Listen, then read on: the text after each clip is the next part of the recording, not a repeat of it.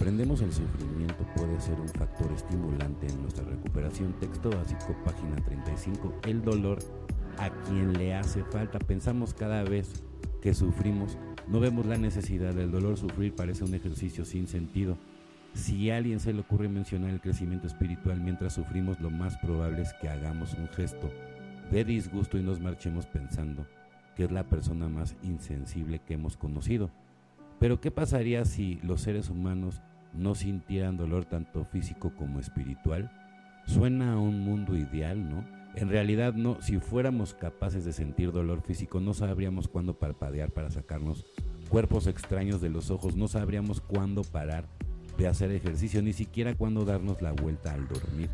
Sencillamente abusaríamos de nosotros para crecer en un sistema natural de aviso. La misma verdad se aplica al dolor emocional. ¿Cómo nos habríamos dado cuenta de que nuestra vida se había vuelto ingobernable si no hubiéramos sentido el dolor? El dolor emocional es como el físico nos permite saber cuándo debemos dejar de hacer algo que nos hace daño, pero el dolor no es solo un factor motivador.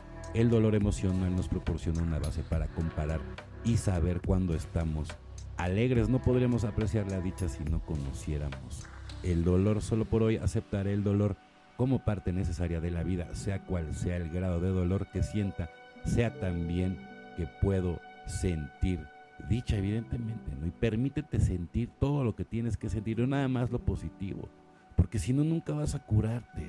Si no llegas a la raíz del tema, si sigues aferrada al dolor, al odio, ¿sí? ¿De qué sirve que le mientas hasta tus propios hijos? Si tú ni siquiera encuentras tu propia felicidad? Tú eres lo que proyectas. Por más mentiras que digas, se te nota. Para no dormir en los laureles es fácil descuidarnos en el programa espiritual de acción y dormirnos en nuestros laureles.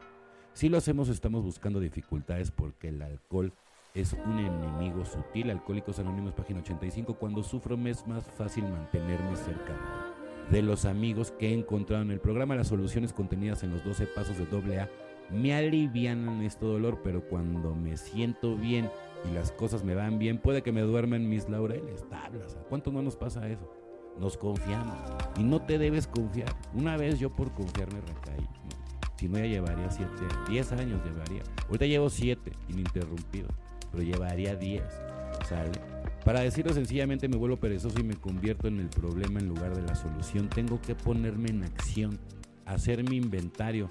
¿Dónde estoy? ¿A dónde voy? Un inventario diario me enseñará lo que tengo que cambiar para recuperar mi equilibrio espiritual. Y mucha gente se enríe.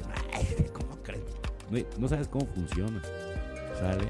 Si tú llevas todos los pasos como la sección amarilla, sí funciona y funciona muy bien. Lo que luego no funcionamos somos los seres humanos. Admitir lo que encuentro dentro de mí ante Dios y ante otro ser humano me mantiene honesto y humilde, evidentemente. ¿no?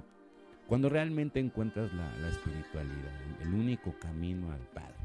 La religión es pura chafada, es para gente, la verdad, retrasada mental, que no quiere despertar, ¿sale? No leen, ni siquiera leen, ¿sale? Y así, así lo digo yo, porque toda la gente que está involucrada en una religión va camino a la perdición. Ni siquiera saben a qué Dios le están rezando. Así de ignorantes son. Nada más porque les dijeron, nada más porque se los pusieron, y nada más por eso entonces todo el mundo ya va camino a la perdición. ¿eh? El Dios de la Biblia, para que lo sepan, es el demonio. ¿Sale? Y no nada más de los católicos, de los cristianos, de los judíos, es el mismo reptil sale. Felices 24 y nos vemos muy, pero muy pronto.